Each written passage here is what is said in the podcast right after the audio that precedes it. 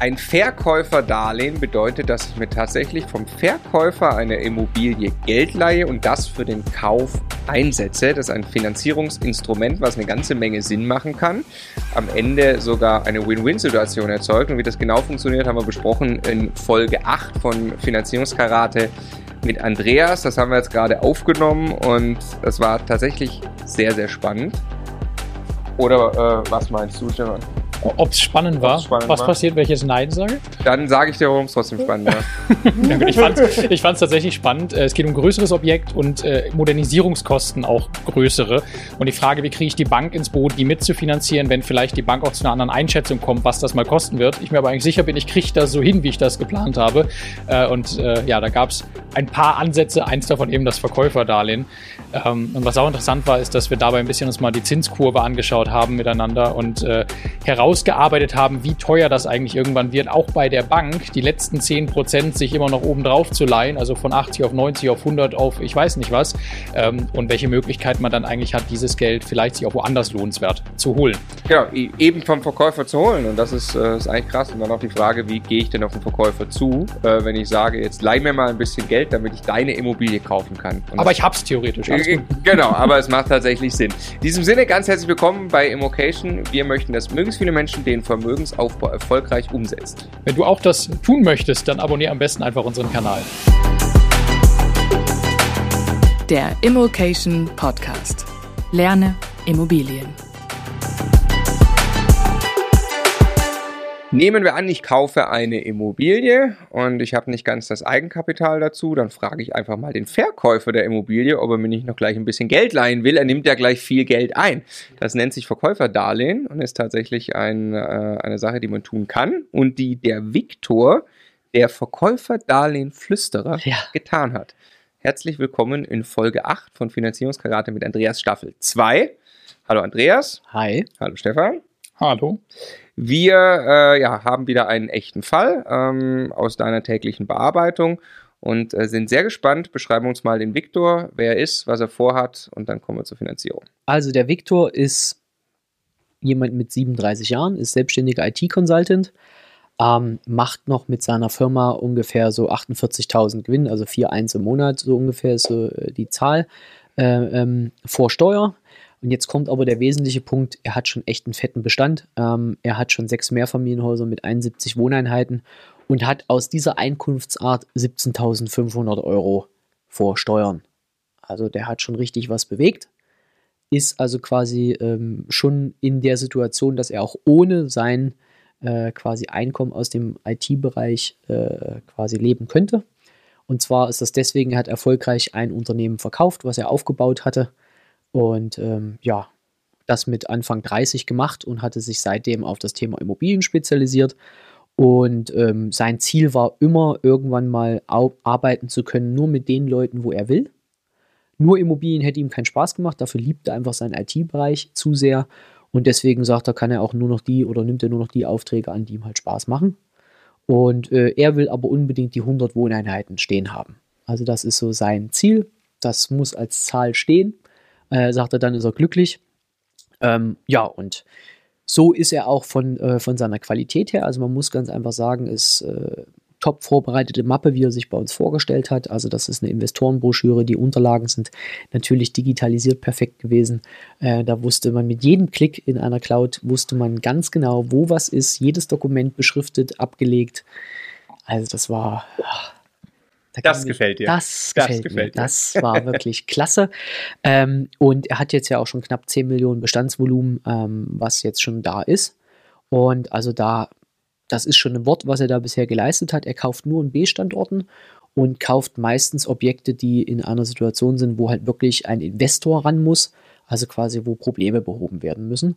Und er schafft es immer in diesen B-Städten so um die 7% Bruttomietrendite dann quasi rauszuarbeiten. Nicht immer sofort, das kann auch mal eins, zwei, drei Jahre dauern, aber er macht das wirklich sehr qualitativ. Er macht nichts in juristischen Unternehmungen, er macht alles privat. Das ist seine Entscheidung, die er für sich getroffen hat, äh, weil er sagt, äh, keep it short and simple, ne? KISS, ich möchte nichts mit Unternehmensstrukturen, sonstiges, ich will da rein, raus, ran. Wie also keine GmbHs. Überhaupt nicht. Das, er sagt, das ist mir auch egal, ob das steuerliche Vor- und Nachteil ist. Ist mir alles egal, ich will das so haben. Das hat er für sich entschieden Und dann ist das so. Kannst du noch mal kurz sagen, ähm, äh, er hat 71 Wohneinheiten Genau. und du hast jetzt gesagt 17.500 Euro Einkünfte. Einkünfte jeden Monat. Genau. Nee. Aus dem. Ja, ja. Mieteinkünfte. N nicht die Mieteinkünfte, also nicht die Netto-Kaltmieten, sondern Einkünfte, also steuerliche Einkünfte. Also Okay. quasi das, Kann was man das, was, was wäre der Cashflow? Der Ja, würde, aber ist ja auf jeden Fall dann sogar höher die Miete noch, ne? Ja, ja, ja, muss Ja, ja. deutlich höher sein. Aber Genau. was, was wäre wahrscheinlich, also was ist sein passives Einkommen, was schon fließt? Uh, das kann ich jetzt ehrlich gesagt nicht sagen. Also wenn man Weiß das ich jetzt nicht. Ey, Lass uns sagen, 25.000 Euro Kaltmiete, damit da 17.000 zu versteuern ist. ja, also bei dem wichtig ist, er investiert natürlich aber auch modernisiert immer hin und her.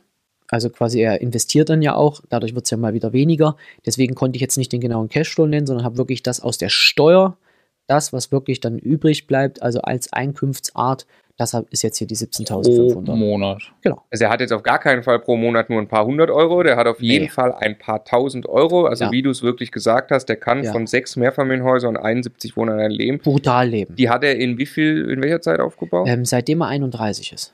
Jetzt er 37 in sechs Jahren, also Ja. in den letzten sechs Jahren Ja. hat er die aufgebaut. Und muss man einfach sagen, halt mit dem Cash, was er damals aus dem äh, Unternehmensverkauf hatte, ist ihm das auch sehr gut gelungen immer. Das heißt, er konnte also auch von Anfang an Objekte kaufen, selbst wo er sagt zum Beispiel, äh, nach dem Verkauf hat er quasi keine Einnahmen mehr, da wollten ihn die Banken nicht finanzieren. Und da hat er halt einfach mal ein, zwei Objekte bar gekauft, hat die aufgewertet und hat sie dann halt, nachdem er zwei, drei Jahre wieder quasi solide dastand, halt dann angefangen zu Was hat er für finanzieren. einen Verschuldungsgrad? Ähm, der liegt aktuell auch nur so bei knapp paar 60 Prozent. Ähm, also Der ist auch mit viel EK rein. ja, also weil er hat halt einfach dieses Geld aus dem Verkauf und der äh, ein ganz wichtiger Typ, wenn der vor einem sitzt, es muss entspannt sein. Also er hat Spaß am Lösen von Aufgaben, aber wenn es ihn stressen würde, also wenn es ihm keinen Spaß macht, macht er es nicht. Ja. Das ist Und ist sehr konsequent, dann Ja. bereit zu sein, auf irgendwelche zahlenmäßigen Vorteile zu verzichten und sagen, das, es hilft mir nicht, Ja. wenn ich dann am Ende nicht happy bin, weil das Geld Überhaupt ist es ja irgendwann nicht mehr, Ja. was für ihn jetzt noch entscheidend ist. Ne? Absolut. Und ähm, was ganz wichtig auch ist bei ihm, er ist sehr, sehr solide in dem, was er als Aussagen trifft. Also man kann sich darauf verlassen. Und das sieht man auch in dieser Aufbereitung der Unterlagen. Also der zum Beispiel ist auch einer, der bräuchte uns nicht unbedingt. Der würde das auch selber hinbekommen. Aber er sagt zum Beispiel, ihm macht dieser Part einfach keinen Spaß. Also er sagt zum Beispiel, wie drückt er sich immer aus, wenn er mit diesen Störchen zusammensitzt, äh, sagt er, die haben, die denken bis zur Wand, also so hat er sich immer auch ausgedrückt. Das, da, damit kommt er nicht zurecht, da hat er keine Lust drauf auf diese Gespräche. Also Mit der, Bankern. ja, das hast du jetzt gesagt, mit wem Störche. auch immer, mit Störchen. Andreas sagt Störche, du sagst Banker. Nee, ich meine, wen Nein, meint er denn? also, Ja, ja, es, gibt da, Banker es gibt da ja richtig gute, das wisst ihr selber. Ja, und viele meiner Freunde sind ja auch äh, Banker und in mir schlägt ja auch immer noch das Bankerherz. Also das soll jetzt keine Diffamierung sein, aber das war halt so seine Bezeichnung. Er hat darauf keine Lust. Das ist, das will er nicht. Ähm, und aber man muss einfach sagen, er ist mega professionell sortiert. Und das, glaube ich, muss man auch bei dieser Bestandsgröße auch sein, damit das ordentlich läuft und damit auch äh, eine gewisse Verbindlichkeit da, da ist, weil so einen Bestand verwaltest du nicht äh, ganz alleine, wenn du nicht absolut topfit organisiert bist. Wie viel äh, Eigenkapital wird er da reingesteckt haben? Schätzungsweise. Kann ich dir nicht sagen. Äh, weiß ich jetzt wirklich nicht. Ja, Wie ja, ja, aber ich schätze also, jetzt mal, also äh, ein bis zwei Millionen kann man da schon von ausgehen. Ja, mehr. Also, denk, da, Was ja, guck mal, der, der kommt ja möglich. Ach so, der hat ja 60 Prozent Ja, ja. Verschuldungsgrad nur. Ja, ja, ja, klar. Also okay, das ja. ist, da ist, steckt mehr drin. Ja. Ähm, nur halt klar, er hat auch schon wieder, äh, er hat auch mal fünf Jahre zum Beispiel Zinsbindung gemacht gehabt Mhm. und konnte dann wieder nach dem ersten Deal zum Beispiel, das war halt, da hat er nach ein, zwei Jahren dann erst, hat er bar finanziert, da hat die Bank ihm deutlich mehr rausgegeben als das, was, was anfangs sein, sein Wert war, weil er halt deutlich aufgewertet hat. Also er hat so vielleicht dann zwischen zwei und drei, ne, obwohl der Verschuldungsgrad jetzt niedriger ist, weil halt einfach die Bank mehr bereit ist Ja. rauszugeben. Aber Geld ist nicht so jetzt unbedingt für ihn der, der, der Engpass. Ja, ja. Das er will die 100 wirklich- sehen. Genau, er will die 100 sehen. Und jetzt war es so, ähm, und er hat halt Spaß an interessanten Gestaltungsmöglichkeiten. Also das muss man ehrlich sagen. Also alles, was ein bisschen herausfordernd ist, da hat er Spaß dran. So jetzt stehen nur 0815, würde der sich nicht kaufen. Das, dafür hat er keine Aufgabe, sagt er dann immer. Ähm, und da ist jetzt so, er hat jetzt einen Off-Market-Deal gefunden und einer seiner ersten Kunden, die er damals gewonnen hatte, hat einen Serviceauftrag gekündigt. Ähm, der hat so einen Serviceauftrag mit denen halt normalerweise. Und da hat er jetzt eins gemacht. Er hat jetzt nicht gesagt, hier pass auf, ist einfach so, schön, tschüss. Sondern er hat den nochmal angerufen, Mensch, wieso kündigst du? Und hat der gesagt, Mensch, ich gehe in Rente und ich möchte auswandern und möchte deswegen äh, quasi auch das Objekt dann verkaufen und beende das. Und er hat sich halt mit dem unterhalten und hat dann, wie du kauf, verkaufst dein Objekt? Ja, das macht mir hier zu viel Arbeit und das will ich von dort aus nicht. Von drüben, hat er mal gesagt, will ich das dann nicht betreuen. Und ähm, ja, und deswegen will ich das verkaufen. Ich will mir dort was Schönes, Schickes, eine Villa hinsetzen und ja. Und ähm, da hat er gesagt, Mensch, ich kaufe auch, wusstest du das? Nee. Und natürlich Beziehungsebene da gewesen, die letzten Jahre auch sauber für ihn gearbeitet. Damit war eine persönliche Bindung da. Und er hat ihm auch verraten, pass auf, äh, es ist aber so, äh, es gab schon drei Interessenten. Der erste hat das Volumen, der hat zwar am meisten geboten, hat aber die Finanzierung nicht hinbekommen. Ähm, der zweite, weil das Objekt sollte 1,7 Millionen kosten und ähm, ungefähr roundabout 300 bis 400.000 Modernisierungskosten. 14 Parteien mehr vom Haus. Genau, richtig. 14 Parteien, Baujahr 1983. Und ähm, da kommen jetzt halt so ne, richtig die großen ordentlichen Gewerke, äh, stehen auch alle an. Und deswegen hat der andere auch gesagt, den Aufwand tue ich mir jetzt hier nicht mehr an, wenn ich nicht mehr hier bin. Ich will das Ding verkaufen. Ne? Und ähm, ja, soll, Ist-Miete sind nur 6,8 gewesen, aber Soll-Miete ist realistisch, so knapp an die 10.000 könnte man schaffen. Äh, ist realistisch dort ansetzbar. Das ist aber nur, wenn ich es jetzt richtig überschlage. Bei 10.000 sind es 120.000 Ja, auf ja. 1,9 Millionen. Ja. Also wieder passend. Aber nicht, nicht, nicht sieben, oder? Sechs, Ja, eher oder? sechs, ja. Hätte ich jetzt getippt. 120. Warte, wir rechnen es mal aus. 9.840, ich bin jetzt geübt hier. Ah, okay. Seit in dieser Staffel mit äh, Mietrenditen. Also haben 118.000 Soll jährliche. Und das teilen wir durch 1,9, oder? Genau. GIK. 6,2. Ja, so. Und also wie gesagt, durchschnittlich seine sieben, mal hat er vielleicht mehr, mal Mhm. weniger. Mhm. Aber das würde jetzt hier so passen und in einem B-Standort vollkommen legitim, vollkommen okay. Und da war es jetzt ganz einfach so, wie gesagt, der erste hat die Finanzierung nicht gestemmt bekommen, der zweite hat einfach ein zu niedriges Angebot abgegeben und der dritte, da gibt es einen, der hat ein volles Kaufpreisangebot vorgelegt und auch eine Finanzierungszusage schon. Also die könnten quasi zum Notar gehen und ähm, da hat der jetzt auch zu dem gesagt, pass auf, wenn du Interesse hast, okay, ich gebe dir jetzt nochmal die Chance, aber wir brauchen nicht über einen Kaufpreis verhandeln und einfach nur, weil wir uns kennen und du sauber mit mir jetzt immer gearbeitet hast, aber es gibt jetzt keinen, ne, kein, jetzt kein Benefit oder Warum soll er das auch machen? Ja, Das genau, weil er hat ja jemanden, Geld, ja. der vor allen Dingen, der auch schon eine Arbeit reingesteckt hat. Ich glaube, da ist er auch vielleicht ein fairer Geschäftsmann gewesen oder so. Aber da die Beziehungsebene da war und da der anscheinend sich die letzten Jahre ordentlich auch ihm gegenüber als Dienstleister verhalten hat, wenn er ein Arsch gewesen wäre, wäre das wahrscheinlich nicht mehr gekommen. Ja. Ne, also ich glaube, äh, äh, Immobilienbusiness ist auch so ein Pe People's Business. Da kommt das zurück, was man ausgesendet hat, so die letzten Jahre. Ähm, und da war es jetzt so, ähm, dadurch, dass die Ist-Mieten so niedrig waren, zum Teil Leerstand, große Renovierung ansteht, also Heizung, Dach, ich habe es mir hier mal aufgeschrieben, äh, zum Teil Wohnungen, ähm, war es ganz einfach so, dass so die Handwerkerschätzungen, die ersten zurückkamen, so um die 270 bis 300.000 waren. So, und dann würde ich ja die 15%-Grenze auch sprengen. Ne? Und ähm, es ist aber ein Objekt mit Potenzial auf jeden Fall so auf die 12 Euro pro Quadratmeter, das heißt 10.000 Euro pro Monat. Und er ist aber, er hat ja nun schon wirklich Fetterfahrung. Und er hat ein eigenes Handwerkerteam, was quasi, also er hat zwei Angestellte, die bei ihm tätig sind, die seine ganzen Objekte betreuen. Tatsache. Ja, also einen Vollzeitangestellten und einen, der immer so mal Springer mit so Minijob-Basis, Hausmeistermäßig mit aushilft. Ähm, und da ist es so, dass er äh, quasi, er sagt, ich mache Contracting zum Beispiel. Ich baue da nicht eine Heizung selber ein, ähm, sondern mache das Contracting. Ähm, und ich mache das mit meinen eigenen Leuten und deswegen wird ihnen das nur 200.000 kosten. Und nicht die 300.000, die vielleicht jemand externes bezahlen würde.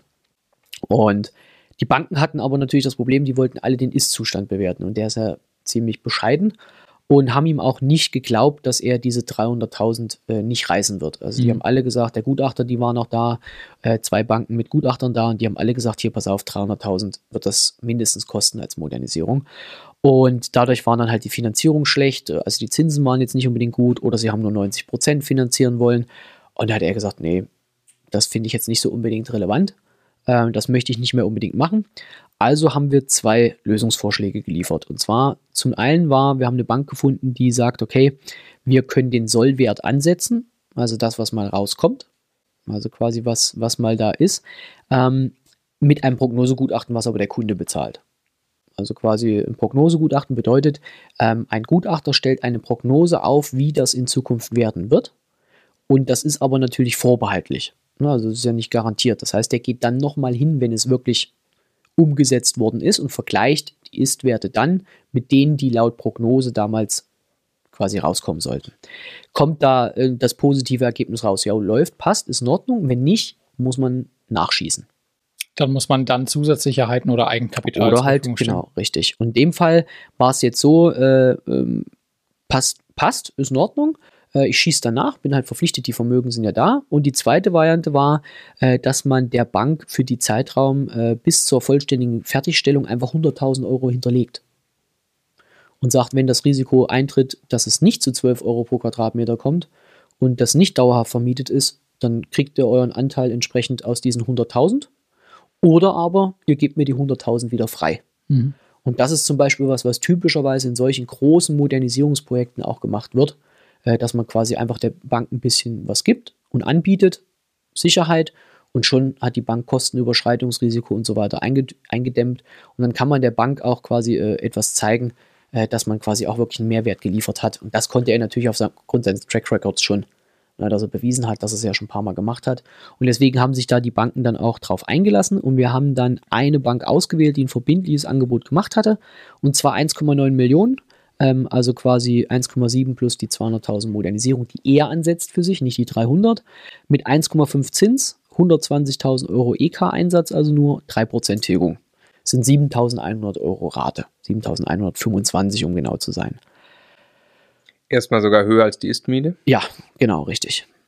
So, und da war es jetzt aber der Fall, dass der Verkäufer gesagt hat, du, pass auf, das dauert jetzt aber alles so ein bisschen so, ne, bei dir mit Gutachten, sonstiges pass auf, also ich habe ja hier ein Angebot jetzt liegen, ich verkaufe jetzt an den. Und ähm, da hat der natürlich gesagt gehabt, na okay, Andreas, aber einen höheren Kaufpreis will ich nicht, weil sonst kommt, das mache ich einfach nicht. Dann wird die Bruttomietrendite zu schlecht.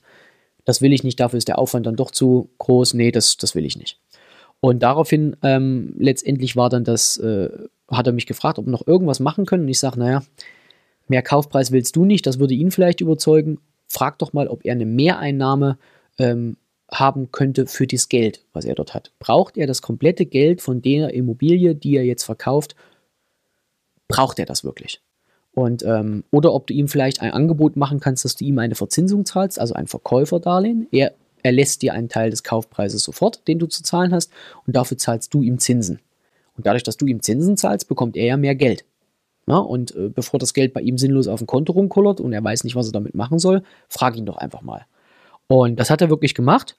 Und der hat gesagt, also ein Anteil brauche ich, ungefähr äh, ein, eine Million brauche ich definitiv, 1,2 Millionen. Den Rest hätte ich schon ganz gern so als Sicherheit auf der Seite, aber so, sagen wir mal so, ein paar hunderttausend äh, habe ich jetzt keinen Druck. Also 200.000 könnte ich mir vorstellen, längerfristig quasi als Verkäuferdarlehen zu geben. Und dann haben die sich geeinigt und haben gesagt gehabt, okay, pass auf, ähm, wir machen das Ganze zu 4%, also quasi endfällig ähm, für 4% für 10 Jahre. Das heißt, es sind also ungefähr eine Rate von 667 Euro pro Monat, die er an Zinsen zu zahlen hat und mit Grundbuch im zweiten Rang. So. Okay. Und warum hat er sich darauf eingelassen? A, die kannten sich über, äh, über, äh, durch die Zusammenarbeit. Also die wussten, dass er ein, ein, seine Zuverlässigkeit bewiesen hat. Das heißt also, da war schon eine Ebene da. Und das Zweite, ist, es hat natürlich auch gelockt, 4% zu bekommen statt 0 vielleicht oder statt 1 irgendwo auf dem Tagesgeld oder keine Ahnung wie. Ähm, und das Dritte ist, er wusste auch, er hat eine werthaltige Immobilie als Sicherheit. Also er kennt ja sein Haus. Er weiß ja, dass das gut was wert ist. Das heißt also, wenn das jetzt sauber äh, quasi gemacht wird, wusste er, dass es nicht ein großes Risiko ist, dieses Geld wieder rauszubekommen. Das ist ja ein Riesenpunkt. Der weiß ja ganz genau, auf was er sich einlässt. Genau mit der Immobilie und dann kennt er ihn. Ne? und dann mit der Person, genau. Das ist jetzt nicht immer gegeben und auch in Deutschland jetzt noch nicht so sehr bekannt. Aber ich habe es mir jetzt auch mal getraut, äh, bei einem Verkäufer selber mal bei einer Verkäuferin anzusprechen. Und äh, die hat jetzt für den Deal nicht gemacht, verkauft aber noch ein Haus. Und da wiederum, jetzt hat sie mitbekommen, dass es bei mir solide läuft, könnt, fing sie an, da können Sie sich jetzt vorstellen. Also schauen wir mal. Wo kommt denn das Geld in zehn Jahren dann her, wenn es endfällig Genau, ist? das ist, darüber sprechen wir äh, noch, weil da muss ich dann jetzt mal kurz ein bisschen auf die Zahlenwelt hier schauen. Ähm, weil das Ergebnis war natürlich aber folgendes: Das Angebot bei der Bank, er brauchte ja jetzt nicht mehr 1,9 Millionen von der Bank, sondern nur noch 1,7 Millionen. Also ist bei der Bank folgendes passiert: Der Zinssatz ist äh, von 1,4, äh, von 1,5 auf 1,13 runtergegangen. Warum? Niedrigerer Beleihungsauslauf. Wir haben natürlich kommuniziert, woher es kam, aber hat die nicht gejuckt, Eigenkapitalersatz. Nachrangig, vollkommen okay. Haushaltsrechnung gibt es bei dem her, weil natürlich die setzen für die Rechnung nicht die 667 Euro an, sondern die hat mir auch die Haushaltsrechnung gezeigt. Die setzen an, als wenn er das Ding zehn Jahre lang voll tilgt. Ja. Das war bei der Bank krass. Also es gibt auch Banken, die setzen das nicht ganz so extrem an, aber die hätte halt jetzt so getan, als wenn diese 200.000 Euro ein zehn Jahre Volltilger wäre mit 4% Zins. Ne?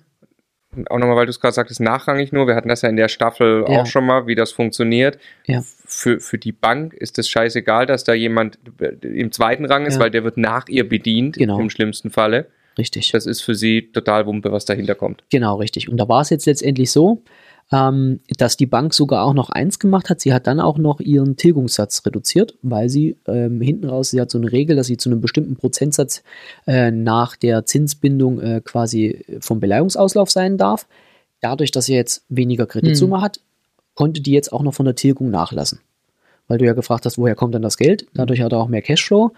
Und es ist jetzt quasi ganz einfach so, dass in der Mischkalkulation aus Bankdarlehen und Verkäuferdarlehen ein Zinssatz rausgekommen ist von 1,43 Prozent, Mhm. weil die 4 Prozent sind ja nur auf 200.000 Mhm. und nicht auf die gesamte Summe. Und die Ersparnis von den 0, knapp 0,4 Prozent sind ja auf die kompletten 1,7 Millionen Klar. und nicht nur auf Klar. den 200.000er Anteil. Ähm, und damit kam jetzt dann, und der niedrige Tilgung kam eine Rate von 5.809 Euro raus. Das heißt, er hat eine leichte Zinsersparnis, niedrigere Tilgung und die ersparten Raten kann er reinvestieren mit seiner Eigenkapitalrentabilität, die er hat. Und das wissen wir ja alle, dass wir, wenn wir investieren, keine Eigenkapitalrentabilität nur von 2-3 Prozent haben, sondern eher von 25 Prozent bis unendlich. Äh, Je nachdem, was, was wie, man wie, krass wir hebeln. Genau, richtig. So, und ähm, damit, was natürlich klar war, ist, er muss aber wissen, in zehn Jahren muss er 200.000 nun mal zurückzahlen. Das lässt sich ja nicht vermeiden. Ne? Aber wenn er das anspart und wenn er clever investiert und arbeitet in der Zeit mit dem Geld, ist das auch in Ordnung. Also jetzt hat er 5800 Bankrate, er hat Mhm. 6800 Ist-Miete, Ist-Miete, die will er potenziell auf auf, die- auf, die knapp 10 steigern. Genau. Das heißt, er kann da, Rücklagen und so muss er auch noch bilden, so, aber so 2000 wird er schon im Monat auf die Seite bringen können, Genau. oder? 24 im Jahr, über 10 Jahre ist er schon, Ist er schon drüber. Ist er genau. drüber. Und wenn er mit dem Geld arbeitet. ausbezahlen. Ja. ne? Ja, und äh, da ist ganz einfach so, ähm, er hat dann auch den Zuschlag bekommen, weil für den Verkauf sind es 80.000 Euro vor Steuern mehr Zinseinnahmen. Hm. Ja, also mehr Kaufpreis quasi Hm. und ähm, war für alle ein Benefit. Es war in erklärungsintensiv, aber durch über den Tellerrand hinausdenken war es auf jeden Fall ein Benefit. Was, ziemlich cool. was, ich, äh, was ich daran ganz interessant finde, ist also die, die, die Zinskurve bei der Bank, Mhm. ähm, was du gerade beschrieben hast, dieser Effekt, 200.000 Euro nehme ich weniger Ja. und dadurch sinkt der Zinssatz um Betrag X und jetzt leihe ich mir woanders dieses Geld für vermeintlich teure Ja. 4% Zinsen und trotzdem ist das in der Mischkalkulation. Da sieht man mal, wie teuer, also sagen wir mal, jede weitere 10% Finanzierung, die ich mir hole, wie teuer die werden. Also die Bank hat ja auch eine Mischkalkulation, da steht dann irgendwann auch ein Zinssatz von. Offensichtlich eher dann 6% oder sowas Ja. sogar für den letzten Anteil, den man Ja. sich dazu bucht. Das verschwimmt nur über diese Genau. große Summe Ja. äh, in, in dem Gesamtzinssatz. Ne? Aber das Genau. ist richtig teuer irgendwann, diese Absolut. letzten Euros, die man dann da noch braucht. Aber das, man kriegt es nicht visualisiert, ne? Nee, man sieht's- nicht. also es, man- man- man- ein ganz Früher- schlechtes Gefühl. Früher war das so. Ja. Also quasi früher, Entschuldigung, wenn ich das jetzt mal einhake, früher war es so, dass dann quasi Tranchen gemacht wurden. ja, genau. Ja. Ja. Da ist bis 60 Prozent Ja. der Anteil finanziert worden. Dann gab es einen Kreditbaustein bis 80 Genau. meistens, dann bis 90, 100 und das, was drüber hinaus war. Wenn sie es denn überhaupt gemacht haben, das gab es ja früher Ja. per se gar nicht. Weil ich, das ist total, also wenn man mit externen Ja. Kreditgebern oder Mezzanin im Kapital Ja, oder sowas genau. arbeitet, äh, dann, dann muss man nicht in ein, zwei Prozent denken. Ja. Also selbst wenn, wenn in der Mischkalkulation das gleiche rauskommen soll, kann man da tatsächlich in Größenordnung von fünf, sechs, sieben Prozent oder so denken, weil das ja nur auf diesen kleinen Genau. Teil ist. Ne? Ja. Und äh, super interessanter Punkt, das mal für sich zu hinterfragen, wenn man sich Ja. diese Zinskurve und wo springt da eigentlich was und so Das anschaut. ist Wahnsinn. Also die Auswirkungen, deswegen sage ich auch immer wieder, bei 110 versus 100 oder 95 versus 100, die Sprünge sind halt dort oben am krassesten, weil es halt einfach das höchste Risiko ist. Äh, zwischen 60 und 70 oder 70 und 80 passiert fast gar nichts. Also Mhm. da haben wir einfach zu eine flache Zinsstrukturkurve, ähm, dass da überhaupt nicht mehr viel passiert. Aber bei den Ausläufen, bei den höheren, ist das schon noch richtig krass. Und da merkt man dann schon wirklich äh, diese Auswirkung. Mhm. Und ähm, ja, hier war es einfach auch wieder so, durch die Extrameile, durch das, durch die Zuverlässigkeit, durch die Professionalität hat er jetzt hier den Zuschlag bekommen. Und ich glaube, Viktor wird das auch jetzt noch häufiger quasi in den Größenordnungen machen. Also man muss ganz einfach sagen, beim Privatkunden, beim Otto-Normalen merken wir, selbst wenn wir die Vorschläge machen ähm, und drüber hinaus gehen, sage ich mal, mit solchen Tipps, da stößt man eher sogar oftmals auf Ablehnung oder ah, kenne ich nicht. Ne? Und, und es versaut vielleicht eher sogar den Deal, weil es einfach zu komplex ist, was der und er, ah, Plötzlich ja auch, es hat ja irgendwie ein Geschmäckle, wenn ich ja. dem Verkäufer, dem gegenüber möchte ich ja, Ja. ausstrahlen, ich habe volle genau. Taschen, ne? Ja. Und dann komme ich an und sage, willst du mir nicht Geld leihen für den Kauf? das genau, muss man richtig. schon erstmal richtig äh, kommunikativ hinkriegen. ne? Genau, richtig. Also deswegen, da rate ich auch zu absoluter Vorsicht. Wiederum bei größeren, also Deals, wie jetzt hier so 1, 2, 3, 4 Millionen, da sitzen auch meistens ja Leute gegenüber, ist nicht jetzt bös gemeint, äh, nicht verallgemeinert, aber die sind halt kognitiv auch nicht zu früh abgebogen. Das heißt, die verstehen schon mal, wenn man denen so ein, Ab so ein Angebot macht. Hm. Na, also das ist dann schon mal, meistens haben die irgendwie ja einen Hintergrund, warum sie solche, solche Objekte haben. Sie sind ja nicht alle geerbt und sondern die haben sie sich ja vielleicht auch aufgebaut. Und das, dafür muss man erstmal schon mal ganz schön was schaffen. Und mit denen darüber wiederum reden, tritt man sehr häufig auf wirklich offene, saubere Kommunikation. Und selbst wenn sie es nicht annehmen, äh, hat man ein anderes professionelles Standing bei denen, als wenn man da jetzt einfach nur sagt, hier, hast du. Also da, äh, ich habe es mir auch lange nicht getraut, das anzusprechen, weil ich immer das Gefühl hatte, ja, ich verkraule damit die Leute. Aber wie gesagt, bei dem letzten Deal hätte es beinahe geklappt, äh, wäre auch nicht schlimm gewesen. Und jetzt klappt es vielleicht beim nächsten Deal mit, mit der gleichen Frau. Ja, also, Ich mein, also man muss das ja auch nicht ähm, kommunizieren als ich kriege das sonst nicht hin, Ja, mir fehlt die Kohle. richtig. Sondern man kann sagen, ich, also ich bin Profi-Investor, ich arbeite mit diesem Geld, selbstverständlich äh, Ja. ist das für mich interessant, äh, wenn ich einfach etwas mehr Geld zum Arbeiten zur Verfügung habe, wie für jeden Unternehmer und Ja. vielleicht finden wir dann Win-Win-Situationen. Also ja. glaube ich, aber wahrscheinlich nicht aus einer echten Position der Schwäche heraus, wo der andere das dann merkt. So, Richtig. Ich, er Oh, kann es eigentlich nicht bezahlen. Der hat es ja. nicht auf der Kante, genau. Ja. Aber deswegen Verkäuferdarlehen finde ich schon eine mega interessante Variante, ähm, um solche Sachen entweder auszugleichen, wenn es wirklich einen Mangel gibt, oder einfach wie hier zum Beispiel einen Mehrwert zu bieten, dass der sagt, ich verkaufe an dich, Junge, Ja. und nicht an Du jemand ziehst anders. ja eigentlich ein bisschen Marge von der Bank weg zum Verkäufer, weil der das Darlehen gibt, ein Teil des Genau, Darlehens. absetzen- ne? Und zwar den. Teil des Darlehens, der besonders äh, viel Kohle bringt. Genau, richtig. Und natürlich bei der Bank bin ich damit auch gern gesehener Gast. Also ist ja Ja. jetzt ist ja wie EK. Ja, genau, klar. Ja. Weil, weil im Nachrang, deswegen scheißegal, und dann Genau, ist WK. Ne? richtig. Also, wir freuen uns für den Viktor. Ja. Das war Folge 8. In Folge 9 geht es um Fips, den Flipper. Genau. Und wir vermuten ganz stark, er hat Immobilienhandel vor. Richtig. Fix Flip, aber das auch noch gemischt mit Buy and Hold. Und es wird sehr spannend, was die Bank dazu sagt. Vielen Dank, Andreas.